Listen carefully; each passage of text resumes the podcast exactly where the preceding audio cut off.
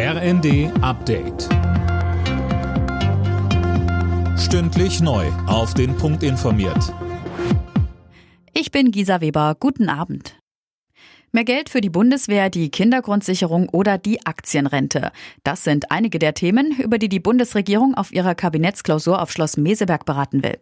Am Nachmittag hat das Treffen begonnen. Bundeskanzler Scholz sagte vorab. Deutschland wird das Land sein, das in großer Geschwindigkeit seine Wirtschaft so modernisiert, dass wir CO2-neutral wirtschaften können. Und es wird ein weltweit erfolgreiches Exportland sein mit guten, gut bezahlten Arbeitsplätzen. Das in Angriff zu nehmen, verlangt Zuversicht und genau über die Frage, wie uns die als Gesellschaft gelingen kann, werden wir zuallererst sprechen.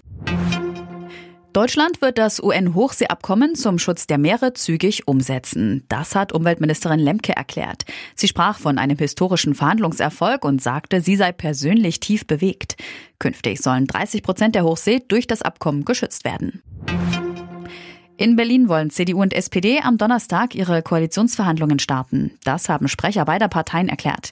Ziel ist es, mit den Koalitionsgesprächen möglichst in rund vier Wochen bis Ende März fertig zu sein. Im Kampf um die Europapokalplätze in der Bundesliga haben der VfL Wolfsburg und Eintracht Frankfurt 2 zu 2 unentschieden gespielt. Frankfurt steht nun auf Tabellenrang 6, Wolfsburg ist Achter. Bayer Leverkusen hat gegen Hertha BSC 4 zu 1 gewonnen und klettert auf Platz 9.